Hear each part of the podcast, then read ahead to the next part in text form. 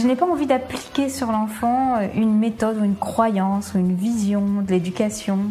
Ce qui m'intéresse, c'est comment nourrir les besoins de l'enfant. Tout le monde remarque que les élèves qui refusent d'apprendre à l'école apprennent plein de choses en dehors de l'école. Pour moi, c'est vraiment une attitude de l'adulte, un regard vis-à-vis de l'enfance qui change. Pour moi, l'école de la vie, c'est l'école des rêves, c'est l'école qui permet de réaliser ses rêves.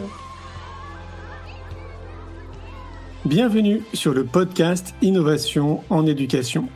Je m'appelle Julien Perron, je suis à l'initiative du Festival pour l'école de la vie et du Congrès Innovation en éducation à Paris et à Montpellier. Voilà maintenant plus de 8 ans que je mets beaucoup d'énergie autour de l'éducation, convaincu que tout part de là. À travers ce podcast, vous allez découvrir de nombreux professionnels qui se mobilisent pour accompagner les parents, les enfants et les enseignants. Je vous souhaite un merveilleux voyage sur la route de l'éducation positive. Aujourd'hui, j'ai le plaisir de recevoir Isabelle Peloux. Enseignante, formatrice et fondatrice de l'école du Colibri aux Amanins, formée à la dynamique relationnelle et chercheuse en éducation, Isabelle propose une vision globale du métier d'enseignant. Elle s'est spécialisée dans tout ce qui concerne l'approche coopérative et a mis au point des outils pédagogiques sur l'apprentissage de la posture de coopération qu'elle transmet dans ses formations. Je vous souhaite une belle écoute. Bonsoir Isabelle. Bonsoir. Ça va bien depuis tout à l'heure? Depuis tout à l'heure, tout va très bien. Excellent. Euh, bah écoute Isabelle, on va rentrer un peu dans le vif du sujet. Euh, j'imagine que malgré tout, il y a quand même des gens qui ne te connaissent pas. Et donc, euh, je vais te laisser te présenter pour savoir un peu qui tu es. Alors, je m'appelle Isabelle Pelou, j'ai enseigné pendant 40 ans et j'ai pris ma retraite l'année dernière de l'école. Et j'ai eu la chance dans mon parcours d'enseignante de faire une formation de psycho qui a complètement euh, changé ma façon d'appréhender mon groupe d'élèves et de tenir compte du lien entre les élèves et du lien entre eux et moi, entre l'apprenant et celui qui enseigne, euh, et celui qui a enseigné plutôt. Et puis, euh, j'ai fondé l'école du Colibri. Il y en a peut-être qui connaissent, c'est aux Amanins dans la Drôme. Donc, c'est une école primaire, primaire qui aujourd'hui est reconnue par l'État avec deux classes. Voilà, c'est une école privée sous contrat simple euh, avec deux classes et on a créé une école euh, spécifiquement inclusive, c'est-à-dire qu'on a sept ou huit enfants chaque année parmi les 40 élèves qui sont des élèves normalement qui sont en Ulysse. Voilà. Et cette école, elle existe depuis combien de temps maintenant? Euh, elle a été, elle est apparue en 2006 et donc on est en 2023. Donc voilà. Ok. On l'appelle aussi euh, l'école des Amanas parce que tu dis l'école des colibris. Elle a deux noms? Elle a deux noms tout à fait, merci de le préciser. Elle est aux Amanins, c'est-à-dire que c'est une école qui n'est pas dans un lieu neutre du tout. Elle est au milieu d'une ferme qui accueille du public, des classes découvertes. Donc, vous pouvez aussi venir avec vos élèves en classe découverte ou en vacances avec votre famille à la ferme.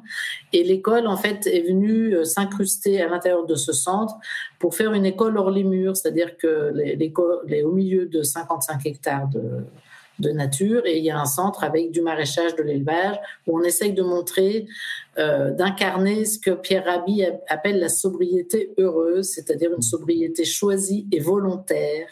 Voilà, on essaye le plus possible d'être en autonomie, de manger notre production, de traiter nos déchets, de traiter nos eaux. Euh, on est en toilette sèche, euh, on a construit en éco-construction. Voilà, donc c'est un lieu qui regroupe tout ça et l'école est incluse dans, dans ce lieu, ce qui permet d'être en lien avec le vivant en permanence et d'être une école hors les murs très proche de, de ce qui se passe dehors, de façon à ce que les enfants comprennent ce qu'on leur enseigne. Oui, puis j'allais dire, accessoirement, c'est un très beau site. Hein. Je suis allé à ta rencontre il y a quelques années en arrière. Et je trouvais que le, site, les bâtiments, enfin, c'est super beau, en fait, hein, ce qu'ils ont fait sur place. Voilà, donc là, euh, petite pub pour les Amanins. Il ne faut pas hésiter à venir, soit en famille ou aller sur le site des Amanins. C'est un très beau site vous serez très bien reçus. Et puis, il y a des formations qu'on donne sur le lieu. Vous pouvez venir aussi pour des séminaires d'entreprise et vous allez avoir des magnifiques salles pour recevoir euh, vos partenaires et faire vos réunions, manger bio et sur le lieu. Ça fait une belle cohérence quand on veut transmettre ça dans son équipe. Voilà, c'est un lieu qui est une belle ressource pour tout ça. Je confirme. Euh, est-ce qu'on peut considérer que ça fait plus de 30 ans que tu es enseignante ou je me trompe? Eh bien, 40. 40. 40, waouh, ok. ça passe vite. Ça passe vite. C'est parce que toi, je vais rajouter, parce qu'on commençait très jeune à l'époque. Ah oui, voilà, c'est ça. J'avais 61 ans, je ne cache rien. Ok. Euh, ce qui veut dire que là, on peut considérer que tu es à la retraite, c'est ça? Oui, je suis à la retraite de l'école, tout à fait. Ok, mais toujours active quand même dans le monde de l'éducation. Toujours passionnée par l'éducation et toujours dans l'envie de transmettre. Donc, je fais pas mal de formations, aussi bien à la parentalité pour les parents qui se posent des questions sur comment accompagner leurs enfants, que auprès d'équipes enseignantes qui se posent la question, soit des questions de pédagogie, soit surtout des questions de comment on tient compte du lien dans la relation avec les enfants. Oui, ben, tant qu'on y est, euh, en amont, là en off, on parlait aussi de ton livre et tu disais que tu étais aussi en écriture d'un deuxième livre. Peut-être c'est bien de le rappeler quand même que tu as écrit un livre qui est sorti il y a un petit moment. Oui, alors ce livre, il est sorti en 2014, je crois, le premier. Donc, c'est École du colibri, pédagogie de la coopération, où j'expliquais comment, en tant qu'instit, avec les formations que j'ai suivies, j'en suis arrivée à avoir cette opportunité de monter une école et qu'est-ce que j'ai envie. J'ai eu envie de rêver dans cette école et comment je l'ai mis en place. Et puis euh, là, c'est un deuxième livre qui va continuer en disant, bah voilà, 15 ans d'expérience dans cette école euh, où j'ai pu mettre en place ce qui me semblait vraiment bien avec les enfants, en étant toujours une chercheuse, en me trompant, mais du coup, je fais un état des lieux de là où j'en suis arrivée. Et, de, voilà. et donc, ce livre devrait sortir, je pense, à la rentrée prochaine.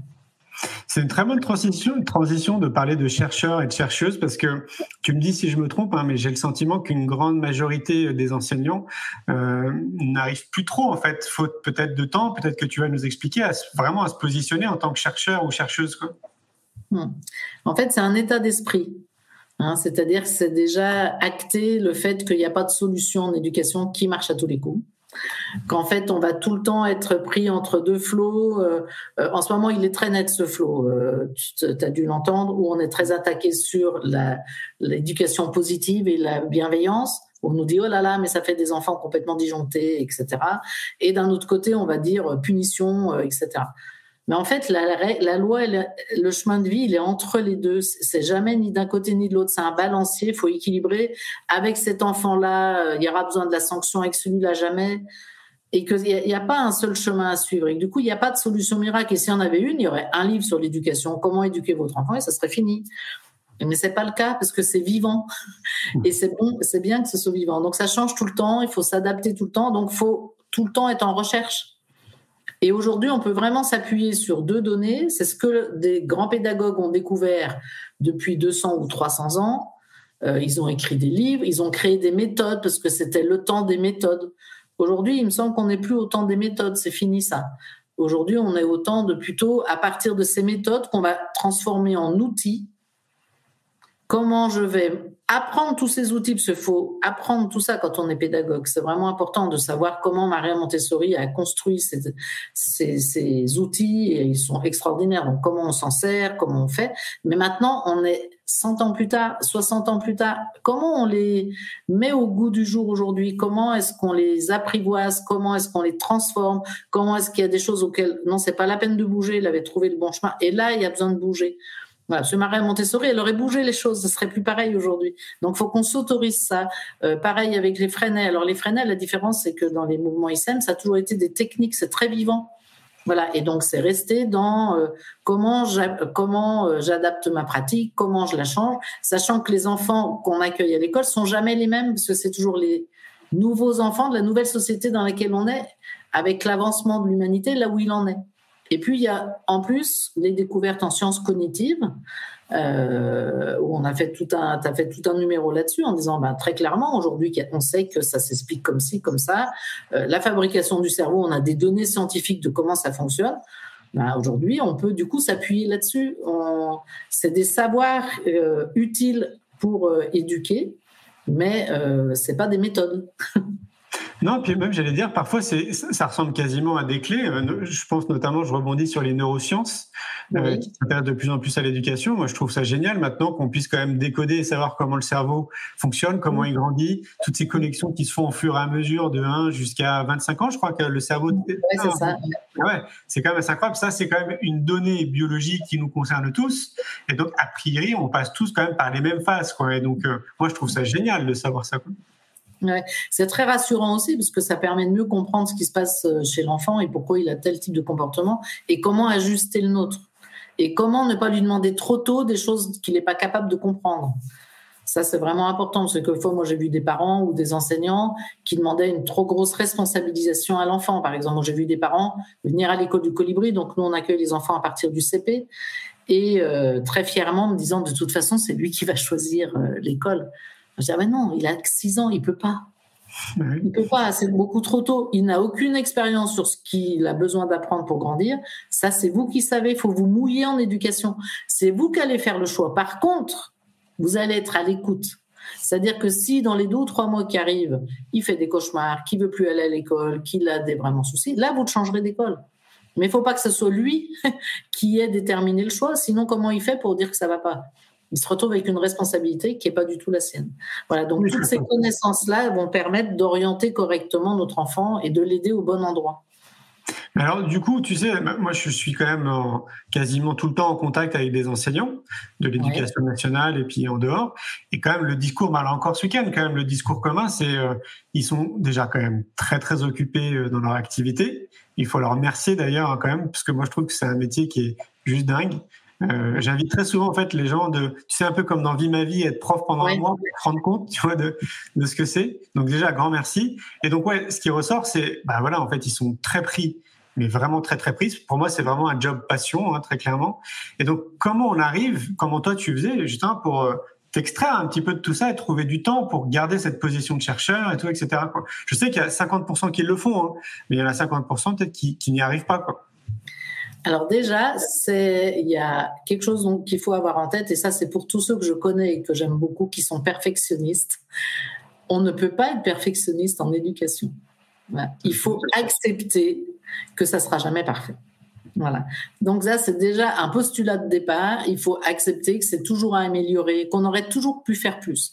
Donc ça, je dis ça aux profs parce que quelquefois, quand on prépare sa classe, on peut ne jamais s'arrêter de préparer sa classe on peut y passer ses nuits. Mais du coup, si on n'est pas disponible, ça sert plus à rien. Donc la priorité, c'est d'être disponible pendant les 6 heures de classe. Donc pour que je sois disponible pendant les 6 heures de classe, il faut que j'ai bien dormi la nuit. Il faut que j'ai pris soin de moi euh, aussi, de ma vie privée, de euh, ma vie personnelle, de mon bien-être. Donc ça prend du temps. Donc mes temps de préparation, je vais les limiter.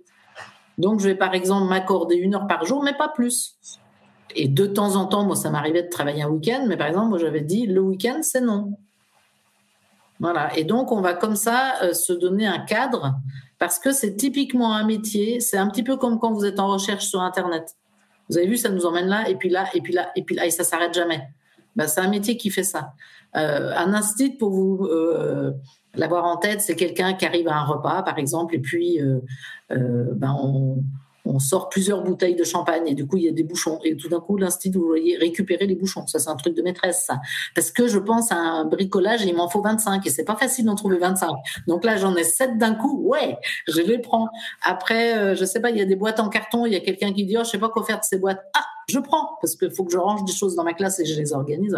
Donc on est un style 24 heures sur 24 comme tu dis c'est un métier passion.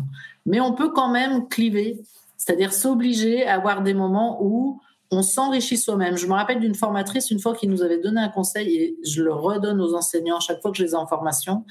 Euh, c'est important qu'un enseignant aussi se prenne pas au sérieux, que par moment il soit détendu à faire un truc de créativité qui a pas de sens, mais qui lui fait juste du bien, où il se lâche, voilà, elle, elle nous disait en riant, euh, j'aimerais bien vous voir pendant les vacances prendre un roman puis rester au lit sous la couette pendant deux jours sans réfléchir, quoi, et euh, de, de pas toujours être en train de lire des livres de philosophie de l'éducation, de euh, voilà du sérieux. Non, de temps en temps, faut se détendre, parce qu'en fait, ce qui est important, c'est qu'on soit heureux devant les enfants qu'on accompagne.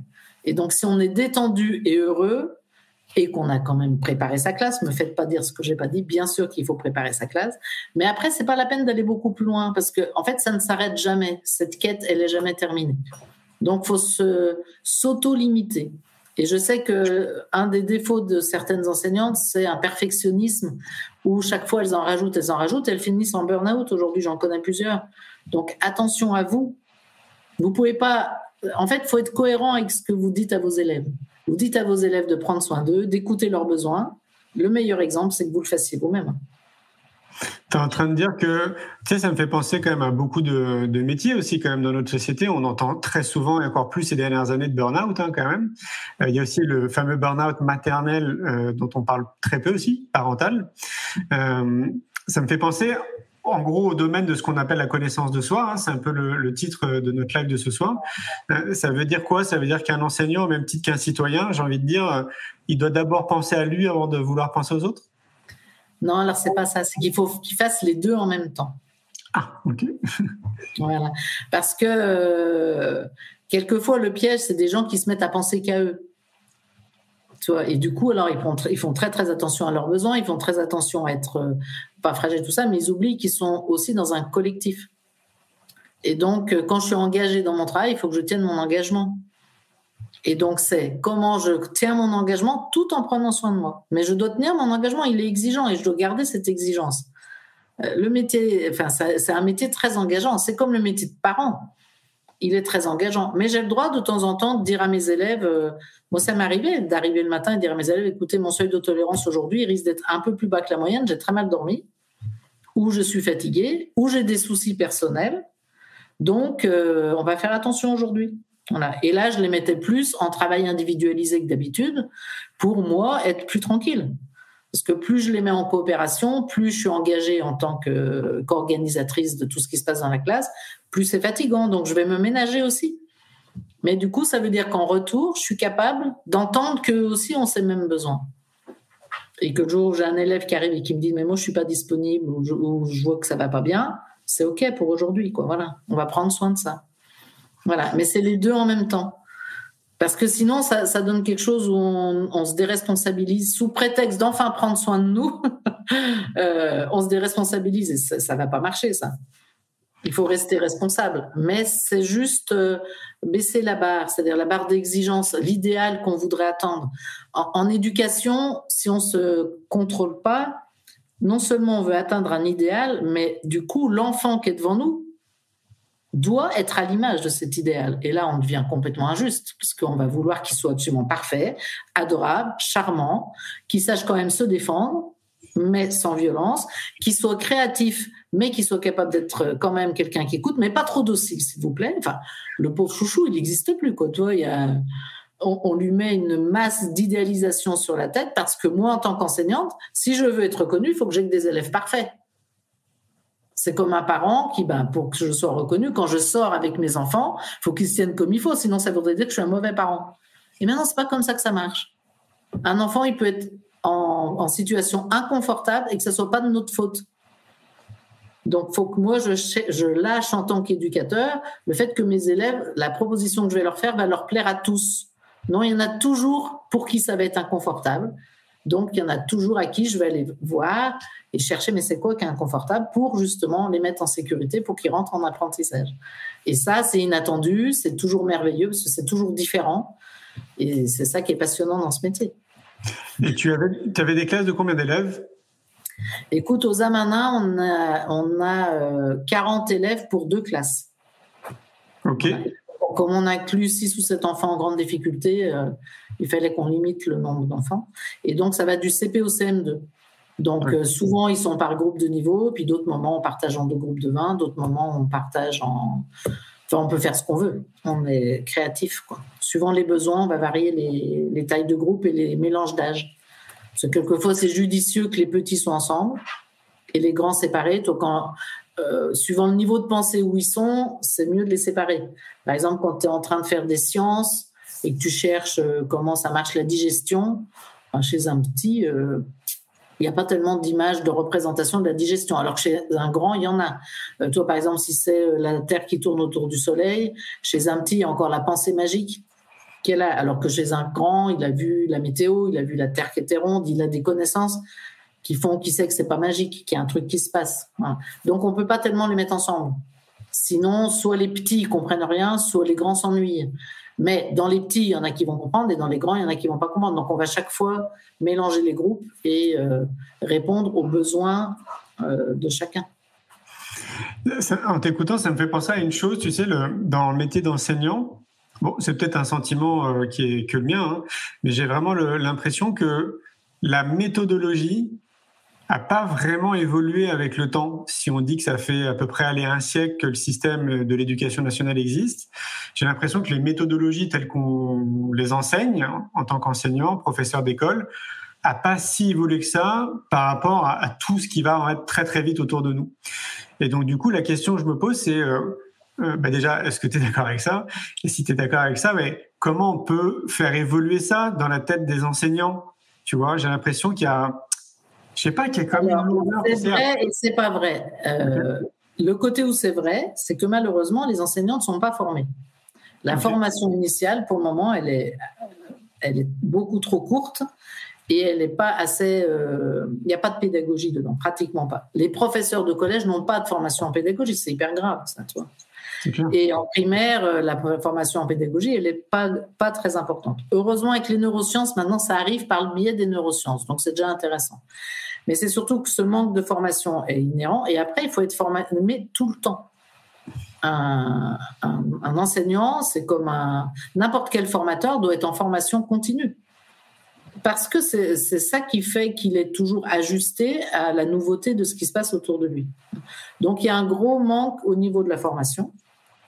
Et puis ensuite, sur la posture de chercheur, ça veut dire qu'il faut cultiver dans le milieu des enseignants euh, le droit à l'erreur. On n'arrête pas de dire aux enfants qu'ils ont le droit de se tromper, que c'est comme ça qu'on apprend, mais nous, on ne se le donne pas. Euh, bah si, moi, en fait, quand j'ai créé l'école du colibri, j'ai mis des choses en place et j'ai passé mon temps à ajuster. Ce qui fait que quand j'ai pris ma retraite, il y a une journaliste qui est venue me voir en disant, mais si c'était à recommencer, qu'est-ce que vous changeriez? Ah, rien. Je suis restée un peu perplexe en disant, bah, rien, puisque j'ai changé au fur et à mesure. Donc en fait, euh, je suis partie d'une base, il y a des choses qui se sont maintenues, mais tout a évolué tout le temps et ça va continuer à évoluer tout le temps. Et donc dans les méthodes, euh, c'est pas vrai que les méthodes n'ont pas changé. Aujourd'hui, par exemple, et ça on le sait depuis euh, un, moment, par contre, c'est pas facile à mettre en place. On sait que la meilleure façon d'apprendre, c'est d'expérimenter, de faire des expériences. De faire des hypothèses, de valider ces hypothèses et de les mettre en mots. Donc ça passe par le langage et ça c'est vraiment très important à comprendre. Ça, les Fresnel l'ont compris depuis très longtemps. La démarche expérimentale, elle est connue depuis très longtemps. Après, ça s'est appelé le socio-constructivisme. Moi, quand j'ai débuté, c'est ça qu'on nous apprenait en IEFM. Le socio-constructivisme, le conflit socio-cognitif, la métacognition. Il n'y a pas une personne qui était capable de nous dire pratiquement comment on mettait ça en place. De même qu'on nous a dit, il faut différencier euh, votre euh, éducation et, euh, tenir compte de la population. Mais il n'y a personne qui te dit comment tu fais. Eh bien, il se passe un phénomène qui est hyper classique, c'est que quand je ne suis pas formée et quand je ne sais pas où aller me former, je refais comme j'ai appris quand j'étais petit. Je repars de ce que j'ai fait. Et quand tu sais qu'aujourd'hui, il y a plein d'enseignants qui rentrent sans aucune formation sur le terrain, eh ben, ils refont comme quand ils étaient petits. Et donc, c'est là le bug, tu vois, c'est qu'il faut qu'on soit formé, mais tout le temps.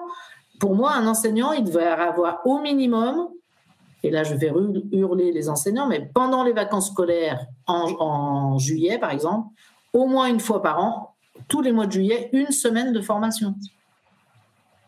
Obligatoire pour apprendre des nouveautés en neurosciences, euh, parce que les neurosciences, c'est pareil, tu peux les cliver de deux façons différentes, comme on disait tout à l'heure. C'est-à-dire qu'il y a deux modèles. En neurosciences, par exemple, ce qui va s'opposer comme modèle, il y a ceux qui disent, bon, ben, du coup, on a compris comment le cerveau fonctionne, cerveau, il fonctionne par répétition, donc on va gaver les enfants de savoir et on les fait répéter et on leur fait apprendre par cœur, ils auront un bon niveau. Et puis il y a ceux qui disent oui, mais il faut développer le discernement et l'esprit critique, c'est plus important. Et euh, les neurosciences prouvent que pour avoir l'esprit critique, il faut que je puisse expérimenter et prouver. Et moi, ça fait 40 ans que je répète, comme beaucoup d'autres, hein, je ne suis pas du tout la seule à dire ça, il faut faire les deux.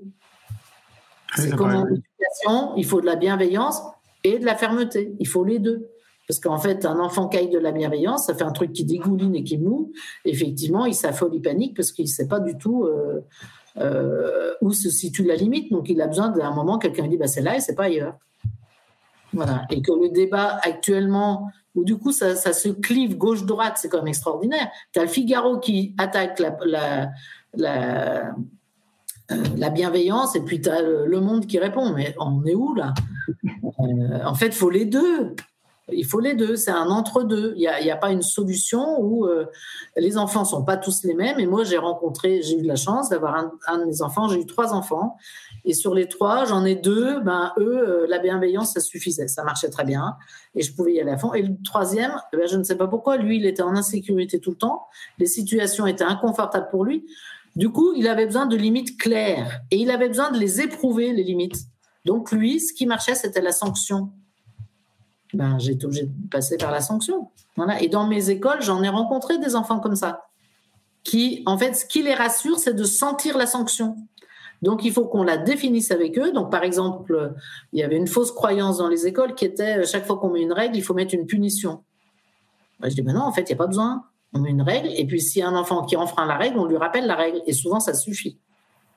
Donc, euh, et si la règle n'est pas comprise, ben, il faut lui expliquer ou que lui puisse dire mais pourquoi ça lui va pas cette règle et on va la modifier pour que ça aille à tout le monde. Mais chacun va tenir compte de ses besoins, les besoins des adultes, les besoins des enfants. C'est pas un qui gagne sur l'autre, c'est pas le jeu. C'est qu'on se met d'accord sur des règles communes. Par exemple, nous à l'école du Colibri, on n'avait pas le droit de jouer avec des bâtons parce que les bâtons, les enfants se tapaient dessus avec. Donc les bâtons étaient réservés au coin cabane pour construire des cabanes, mais pas pour faire des bagarres euh, d'épée.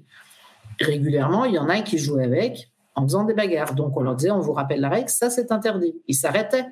Et il y en a qui recommençaient indéfiniment. Donc un enfant qui recommence 5-6 fois de suite, je vais le voir, je dis, ben voilà, moi j'ai un vrai problème avec toi, je te rappelle la règle, et pourtant tu continues. Or, cette règle, elle est incontournable, parce que moi je veux pas qu'il y ait un accident dans mon école. Donc c'est interdit. Donc maintenant, on va mettre une sanction, on va se mettre d'accord. C'est quoi la sanction? Donc, on va choisir un truc qui t'embête de façon à ce que tu puisses intégrer dans ton cerveau un temps entre la pulsion, là, le moment où tu as très très très envie de jouer avec les bâtons et le moment où tu... Ah non, c'est vrai que c'est pas permis. D'accord. Et donc pour agrandir cet espace-temps, on va mettre du discernement. Donc, ça serait quoi la sanction qui ferait que tu te rappellerais, ah oui, il faut pas que j'y aille. Donc, ils choisissent une sanction très souvent, ils choisissent une sanction hyper sévère, les enfants. Donc, on est obligé de la diminuer. Moi, souvent, ils me disaient, bah, j'ai plus le droit d'aller au coin cabane pendant jusqu'à la fin de l'année. ça, ça fait quand même. Est-ce qu'on pourrait pas dire juste trois jours ou deux récréations? Euh, Ouais, tu as raison, ça, ça marcherait mieux. Voilà. Donc, bah, d'accord. Si tu joues au bâton au coin cabane, du coup, tu es privé de coin cabane pendant deux jours. Et là, ces enfants-là, ce que j'ai repéré, et ça, c'est ni bien ni mal, c'est juste un constat, ils ont besoin d'éprouver la sanction.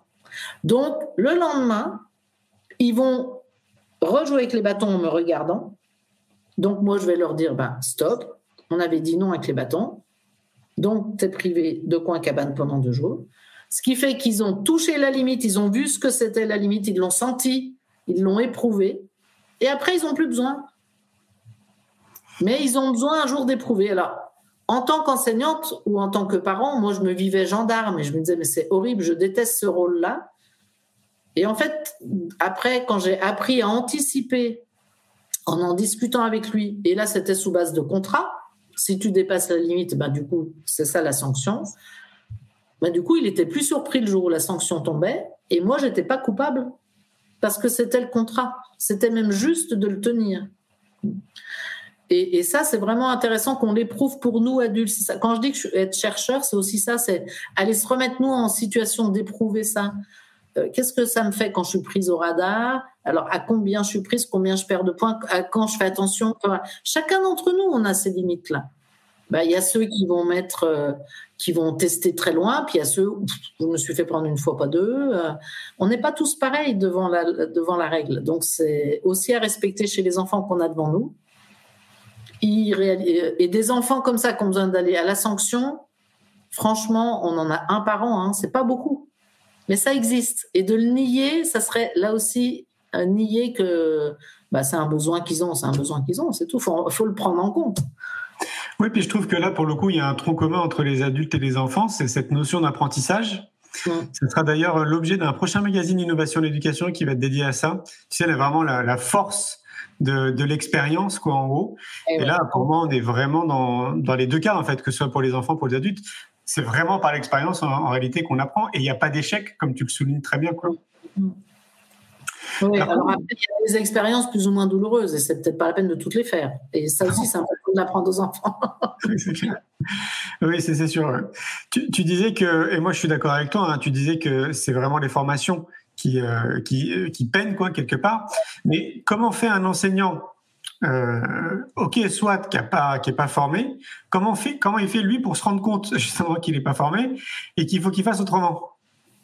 Alors, je pense qu'assez rapidement, il le sait qu'il n'est pas formé, hein, parce que quand tu deviens, quand arrives devant un groupe classe, même si tu as été formé, par exemple, moi, la grande surprise, quand tu arrives devant ta classe, tu as préparé ta leçon de maths, par exemple, tu es débutant. Donc, le soir, tu t'es dit, et ça, ce qui est important à expliquer aux élèves, c'est que quand on prépare le soir, on se dit pas comment je vais les embêter demain matin, on se dit plutôt comment je vais faire un truc qui va leur plaire au, mieux. Hein. Et donc, on prépare sa classe tranquillement et tout ça, et souvent, on a passé deux heures, on est très fier de sa préparation. Puis, on arrive le matin dans sa classe, et là, on n'a pas été préparé du tout à la réalité qu'est le métier d'enseignant, qui est euh, Madame, j'ai perdu ma dent, euh, il y a machin, il m'a tapé, il y a truc muche qui a pris mon crayon, euh, ah, j'ai oublié mon livre, mon crayon, il marche pas. Et tout d'un coup, on se retrouve à gérer dix mille autres détails, et ça, personne ne nous l'avait dit. D'accord? Donc ça, déjà, on pourrait l'anticiper et préparer les enseignants à ça. Et après, un enseignant, ben, l'enseignant-chercheur, en fait, c'est juste lui dire, ben, OK, ben, va chercher. Puisque tu veux que tes élèves cherchent, bah toi aussi, tu vas les chercher.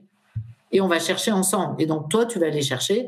Donc, il y a des tas de sites aujourd'hui qui sont à disposition quand même. Il y a les revues que tu as fait, ou vraiment, par exemple, celui sur les, les troubles, il est hyper bien fait. Enfin, vraiment, aujourd'hui, ça leur donne une banque de données très précise de, voilà, les démarches à suivre, tac, tac, tac. Euh, euh voilà. Et après, euh, c'est, euh, moi, j'ai beaucoup travaillé pour un site qui s'appelle Être Prof et sur ce site Être Prof, c'est destiné aux enseignants qui débutent et aux autres, évidemment. Et euh, voilà, moi j'ai mis en ligne tout un protocole sur apprendre à apprendre, où c'est très détaillé. Euh, il y en a un autre sur euh, former vos élèves à la, la, médiation, donc au message clair, à la médiation. Donc voilà, les outils que vous avez pour régler les conflits. Voilà, donc il y a plein d'endroits où on peut trouver. Il y a beaucoup de gens qui ont mis des choses en ligne. Et puis après, il y a ce que je dis un peu dans mon article, il y a un moment où il y a des choses qui nous appartiennent personnellement, et ça c'est hors champ enseignant. C'est-à-dire que je suis touchée en tant qu'être humain, et que du coup c'est un cadeau que me fait la vie de me dire, bah là, tu as vu, ça t'a déclenché, cet élève, il t'énerve, mais il t'énerve, parce que ça va vous arriver, ça, enseignant. Hein. Moi, ça m'est arrivé. Il y en a, à la fin de la journée, je pouvais plus les voir. voilà. Et donc, forcément, très coupable, parce que je suis très gentille quand même, moi, Isabelle Pelou. Alors, euh, de, penser des choses comme ça, je me déteste quand je vois ça chez moi. Puis j'ai appris que, ben oui, c'est juste normal. Donc, OK. Et quand l'autre m'agace, je vais vérifier auprès des autres enseignants. Est-ce que toi, il t'agace aussi? Mais si je vois que je suis la seule à être déclenchée, vous voyez bien la différence du mot déclencher, le truc qui vous tourne là, qui vous tourne le ventre, qui vous tourne la tête et ça sort pas. Ah ben là, c'est que ça appartient à mon histoire. Donc manifestement, cet enfant, il déclenche un truc, il y est pour rien, le pauvre chouchou. Ah, lui, c'est pas de sa faute. Et il déclenche un truc qui vient toucher sur une blessure qui m'appartient. Et là, c'est ma responsabilité d'aller la voir. Et ça, c'est ce que j'ai appris en psycho. C'est que un, professeur, quelqu'un qui travaille dans l'éducation, il y a un moment ou un autre, il va falloir qu'il s'occupe de lui. C'est-à-dire ça peut s'appeler du développement personnel, ça peut s'appeler une psychothérapie, ça peut s'appeler un stage de CNV. Il y a aujourd'hui mille choses qui sont à votre disposition, mais occupez-vous de ça, de cette souffrance que l'enfant vous révèle, parce que sinon vous allez souffrir tout le temps. Parce que les enfants sont euh, Souvent, on dit ils ont l'art de mettre le doigt là où ça fait mal. Moi, je le dis pas du tout comme ça. Les enfants sont inquiets. Ils ont besoin devant eux d'un adulte qui tient debout et qui est heureux. Un adulte qui est autonome et qui se prend en charge et qui est aligné. Et quand ils se retrouvent devant un adulte qui n'a pas cette posture-là, leur réflexe, c'est d'aller titiller. Ah là là, quand j'appuie là, ou quand je dis ça, ça le fait disjoncter. Mais du coup, à quel moment il se repositionne clair c'est ça qui cherche l'enfant, parce que ça l'insécurise. Il a besoin d'avoir devant lui un adulte aligné. Ce qui fait que nous, ça va nous obliger à aller nettoyer cette zone qui était un peu pas très objective, en général avec un bon biais cognitif qui nous fait voir les choses de travers. On rectifie le tir, on voit que ça vient pas de l'enfant, et du coup, quand l'enfant revient et qui nous redéclenche, ça redéclenche plus. Ça fait que de l'agacement. L'agacement, ça, on va pas échapper. Euh, il y a des enfants des jours qui sont fatigants quand même. C'est un métier fatigant, l'éducation. Surtout que nous, on a affaire à un collectif en classe. Et donc, quand ils sont 25, euh, voilà, moi, souvent, je dis aux, enseignants, mais euh, les trois semaines avant Noël, on sait bien que c'est tous un enfer. Tout le monde est fatigué, les jours baissent, Euh, les enfants sont super excités parce qu'il y a Noël qui arrive. Euh, il y a souvent des pressions à droite à gauche euh, sur les vies familiales et tout ça qui font que tout le monde est un peu stressé. Comment voulez-vous que le collectif se passe bien? Donc moi, c'est un moment dans l'année où on va jouer que sur le positif. Donc on fait le jeu des compliments, on se fait des petits massages, on va se faire des petits cadeaux et on va travailler beaucoup en individuel. Parce que chaque fois qu'on travaille à deux, c'est électrique. Donc, au contraire, on fait des choses tranquillement tout seul. Voilà, il faut pas tout le temps vouloir faire du collectif avec ceux qui ont du mal avec le collectif. Il faut aussi savoir se protéger et savoir les protéger. ça me fait penser à ce que tu disais il y a, il y a cinq minutes, c'est cette notion de où dans l'information, on leur apprend pas la gestion de groupe en réalité. Non, pas du tout. Il n'y a pas de formation là-dessus. Moi, quand je suis devenue formatrice, j'ai fait ça pendant dix ans à Lyon. Euh, parce que j'avais appris ça sur une formation que j'avais suivie de façon personnelle. Et je suis allée tout de suite voir le centre de formation à Lyon en leur disant, mais en fait, là, c'est des outils de base pour gérer un groupe classe. Tout ce qui se passe dans la relation entre l'enseignant et l'enseigné, c'est super important de le transmettre. Et on m'a dit, OK, vas-y. Donc, je suis devenue à mi-temps formatrice sur ce sujet-là, toi. Et euh, c'est là où j'ai développé toutes ces compétences parce que dans le métier d'enseignant, le truc extraordinaire, comme dans le métier de formateur, c'est comme on doit expliquer par la parole aux autres ce qu'on a compris dans notre tête en concept, on est de meilleur en meilleur. Donc c'est aussi apprenant. Donc un, enseignant, il faut qu'il laisse ses élèves chercher et dire avec leurs propres mots ce qu'ils ont compris, de façon à ce qu'eux-mêmes progressent. Et lui, en tant qu'enseignant, il faut qu'il aille le faire pour lui-même euh, de temps en temps en faisant un cours bien frontal à ses élèves, parce que c'est pas à mettre à la poubelle, par moment c'est utile, et le reste du temps en allant l'expliquer à ses collègues ou en l'expliquant à des gens de sa famille ou en l'expliquant à d'autres personnes, de façon à l'intégrer pour lui. Est-ce que tu crois, est-ce que tu crois que le, domaine de la connaissance de soi, enfin, c'est à t'écouter, hein, est-ce que tu penses que le domaine de la connaissance de soi devrait être intégré en réalité le plus tôt possible sur les bancs de l'école, ou enfin, de manière même beaucoup plus large dans notre société, parce que si je comprends bien, toute personne qui est en contact avec les enfants, qui soit instructeur, éducateur, accompagnant, l'idéal, ce serait qu'il ait déjà réglé un certain nombre de choses euh, par rapport à sa propre vie, son histoire, s'il y a des choses à régler, pour, comme tu le dis si bien, qu'il soit centré et aligné. Quoi. Mais là, on voit bien qu'on est face à une population globale, et là, euh, là je sors carrément du cadre enseignant, hein, les citoyens. Il y a quoi Allez, il y a peut-être 30% des citoyens qui se connaissent réellement.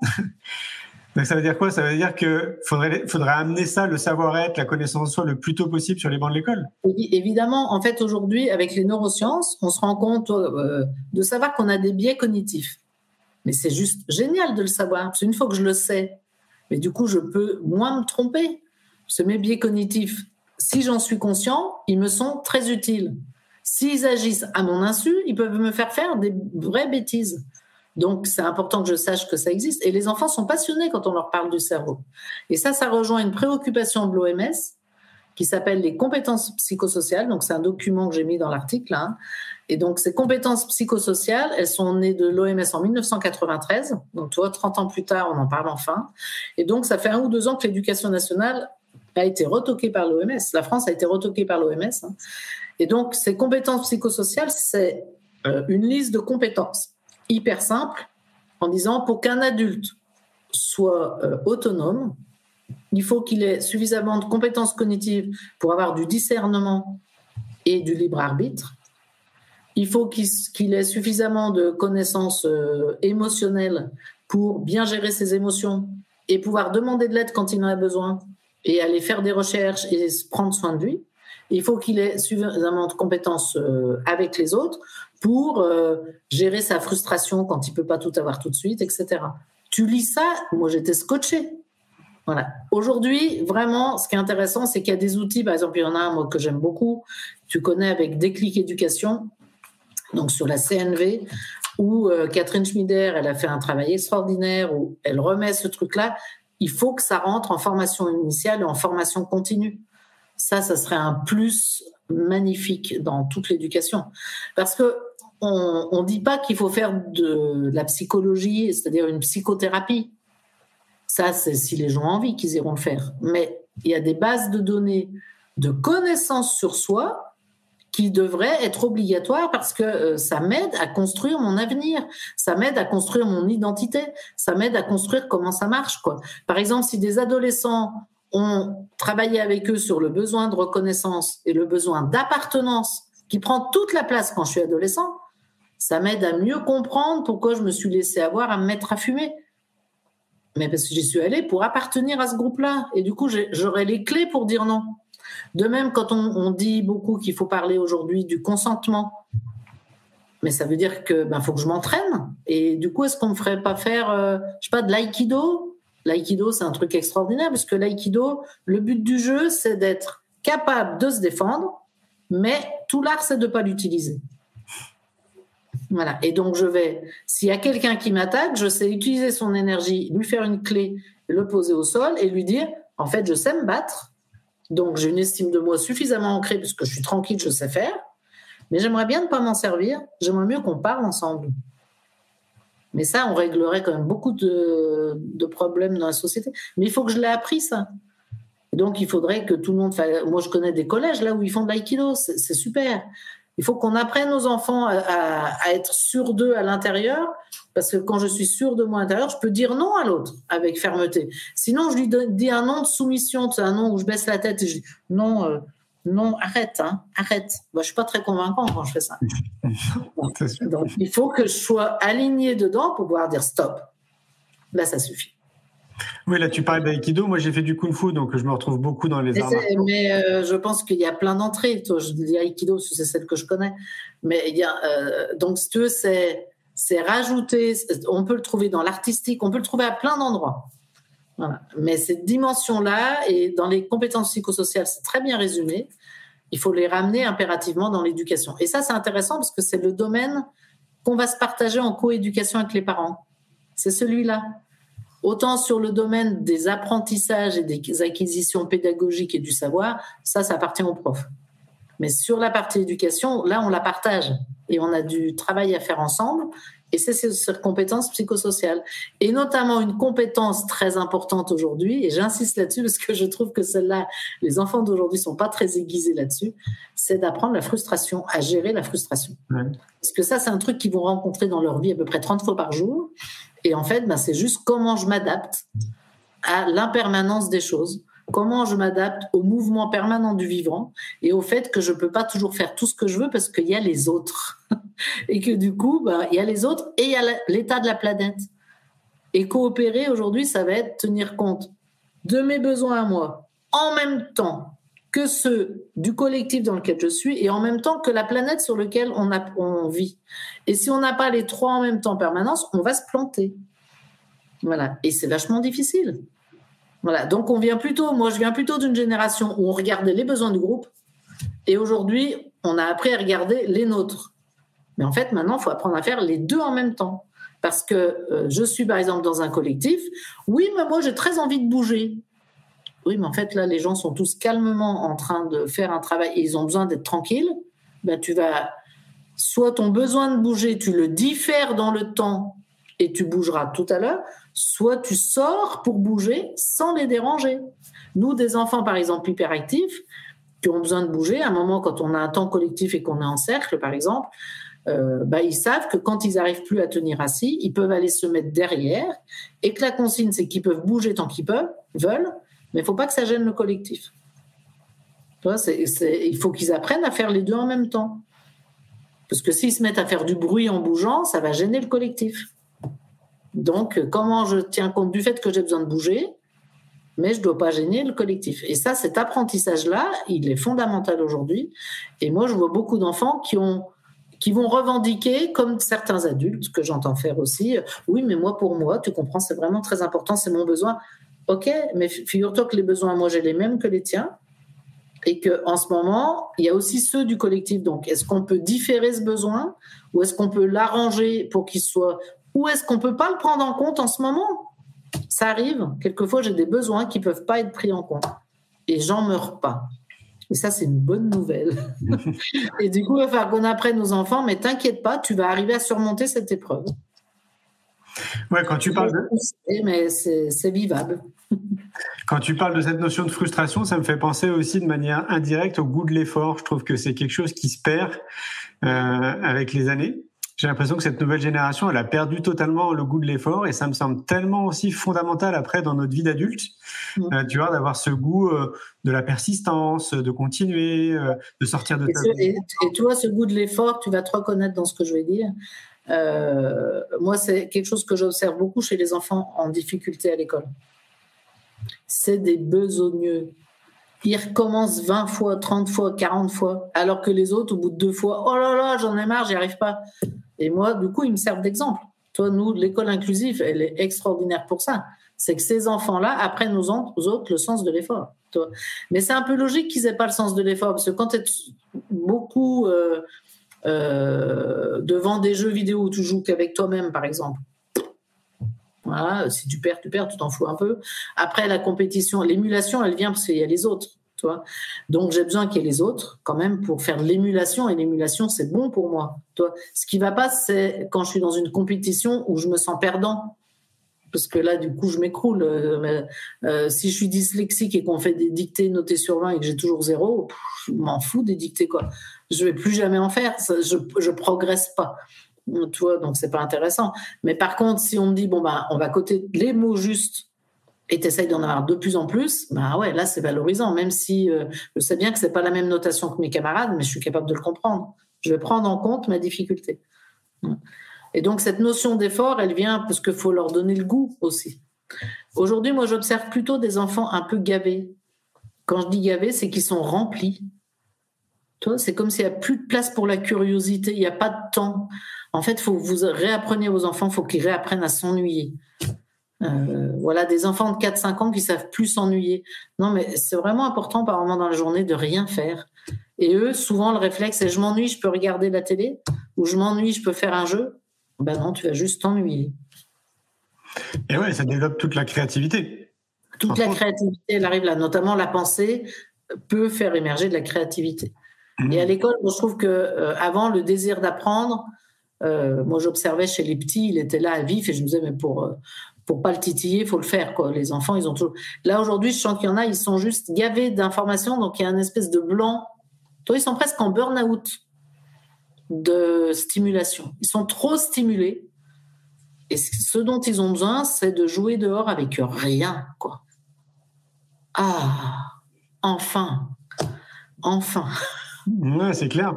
Mais tu sais, en t'écoutant, moi, ce que je me dis, mais je te l'ai déjà dit là pendant notre échange, pour moi, en fait, c'est un projet sociétal. Hein. C'est pas quelque chose qui repose sur l'éducation nationale, sur les parents ou euh, sur les enfants. En fait, c'est un vrai projet sociétal d'amener. De toute façon, euh, on est tous concernés par l'éducation. C'est-à-dire que là, il suffit qu'il y ait un, enfant qui est en train de nous écouter, qu'on le veuille ou non, on l'éduque, puisqu'on lui sert de modèle et d'exemple. Et ça, c'est un exemple où je suis très embêtée parce que je le fais toujours. Mais une fois, j'étais avec des Allemands et je blaguais avec eux en leur disant, mais quand même, les Allemands, quand vous êtes devant une rue, hein, et que à droite, à gauche, il n'y a pas une seule voiture, et que le petit bonhomme est rouge et vous attendez quand même. Nous, en France, on traverse. On est un peu dégourdi, quoi. Et là, ils m'ont répondu, mais nous, on fait ça au cas où un enfant nous regarde. Ah oui. Et moi, je suis tombée par terre. Et depuis, je vois bien qu'il va falloir qu'on tienne compte de ça. En France, en fait, on a un vrai handicap en France, c'est qu'on est des désobéissants et qu'on trouve ça malin. C'est-à-dire qu'on est des rebelles, on est des révolutionnaires et ça a du bon. Toi, c'est-à-dire que euh, moi, je me suis vu avec mes enfants leur apprendre vers 9-10 ans. Bon, maintenant, tu es assez grand pour comprendre que s'il n'y a pas de voiture à droite, s'il n'y a pas de voiture à gauche, c'est interdit. Et là, tu peux donc le dépasser. Donc, nous, on leur apprend à être plus intelligent que l'interdit. C'est pas idiot mais ça crée une désobéissance quelquefois basique qui sert à rien. Donc c'est juste leur apprendre euh, que c'est bien d'être des révolutionnaires nés, mais qu'il faut mettre la révolution au bon endroit.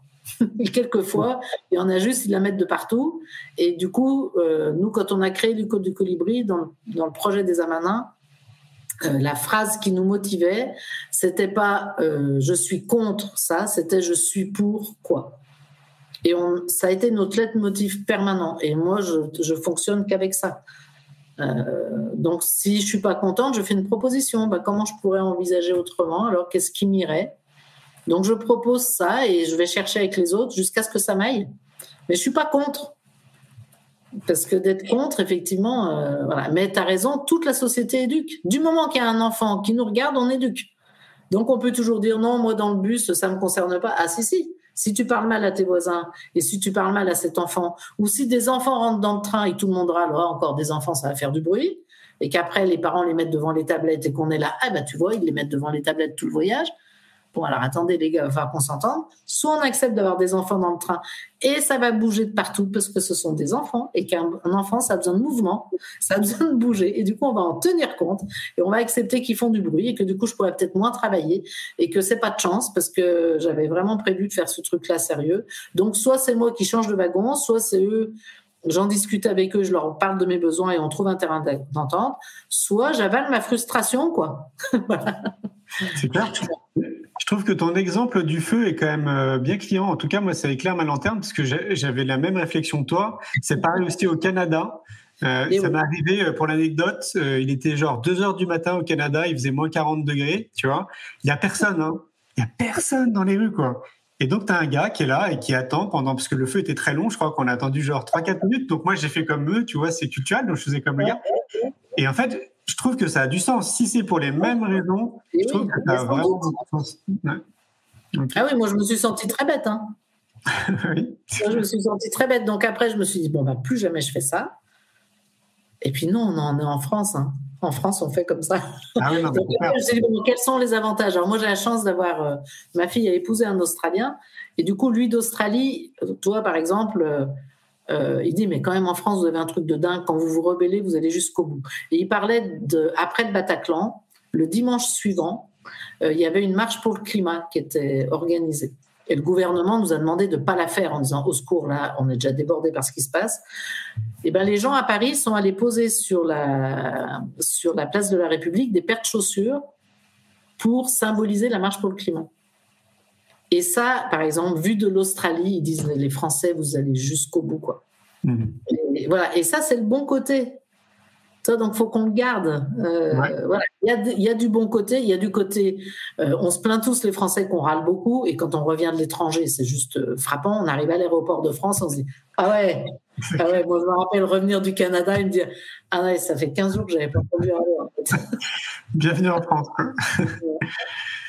Euh, il nous reste cinq petites minutes. Est-ce que tu peux nous dire ce que, euh, ce que tu apprends pendant tes formations? Parce que c'est des formations qui sont dédiées aux enseignants. Hein.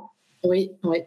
Alors, je leur apprends principalement euh, les outils qu'on a mis en place à l'école pour s'occuper de la coopération, parce que nous, dans le projet de l'école du colibri, on s'est dit, la génération qui monte, là, il faut qu'on lui, apprenne à qu'on lui apprenne à coopérer, parce qu'en fait, on sait aujourd'hui qu'on est sur une planète aux ressources limitées, et ils vont être à 8 ou 9 ou 10 milliards. Donc, il n'y aura pas le choix que d'être plus solidaire et de plus coopérer. Donc, il faut qu'on leur donne tout de suite les outils. Donc, comme la coopération dans toute la pédagogie expérimentale, ça amène à les faire beaucoup coopérer, c'est complètement cohérent. Or, la coopération, ça crée des confusions dans le lien.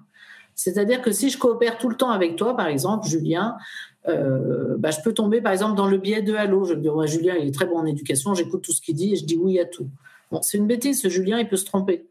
Et du coup, moi, faut que j'ai toujours mon discernement. Inversement, je peux me trouver nul face à Julien, Julien. Et du coup, plus avoir envie de parler éducation, parce que c'est bon, il est toujours meilleur que moi. Moi, je commence à en avoir marre. Et du coup, je vais tomber dans le trou et avoir une mauvaise estime de moi. Il se passe tout ça dans nos classes, tout le temps. Donc, il faut en parler.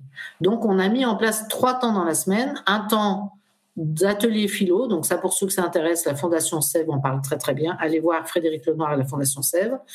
Ensuite, on a mis un temps d'éducation à la paix et un temps de réunion de classe. Et dans ce temps de réunion de classe, on utilise des outils de la sociocratie. Et ça marche vraiment très bien. Et dans le temps d'éducation à la paix, on va apprendre des outils relationnels. Donc, comment faire un message clair, comment faire de la médiation, euh, qu'est-ce qui se passe quand je suis frustré, qu'est-ce que je peux faire quand je suis pas content, qu'est-ce que c'est le sentiment d'être nul, qu'est-ce que c'est mes émotions, comment je peux gérer mes émotions quand c'est inconfortable, comment j'apprends à formuler une demande, comment j'apprends à gérer ma frustration, comment j'apprends à différer mes besoins. Et ça, c'est tout un apprentissage et c'est une heure par semaine. Et donc, aux enseignants, je leur transmets ces outils-là euh, en lien avec la pédagogie, parce que notre premier métier à l'école, et ça j'aime le répéter en boucle, c'est une phrase de Pierre Demers qui dit que la mission de l'école, c'est l'éducation. C'est pardon, la mission de l'école, c'est l'instruction. L'instruction est un prétexte à éduquer et on éduque pour élever les consciences. Mmh, c'est magnifique ça. Ouais, c'est une très belle chose. C'est tellement ça. Et les formations ont lieu toute l'année J'imagine qu'il y a des dates euh, euh, Pas du tout. Il y a quelques formations que vous pouvez trouver sur le site des Amanins. Et puis sinon, bah, euh, je pourrais mettre mon adresse mail ou je sais pas quoi, vous tapez ou vous demandez aux Amanins mon adresse. Et moi maintenant, comme je suis plus à l'école, j'ai du temps pour aller former dans les équipes et c'est moi qui me déplace.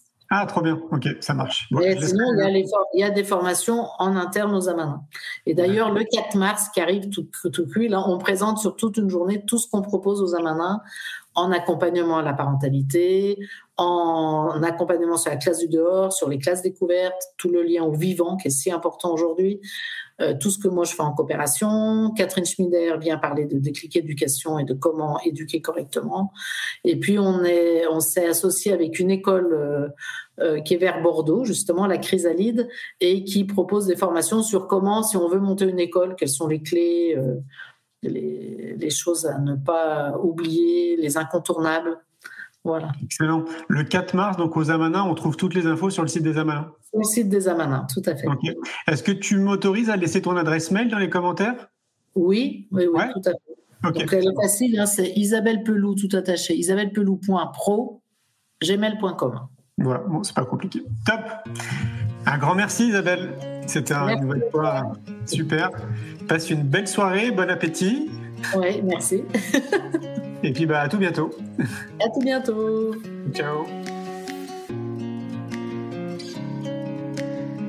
Un grand merci pour votre écoute. J'espère que vous avez passé un bon moment avec nous.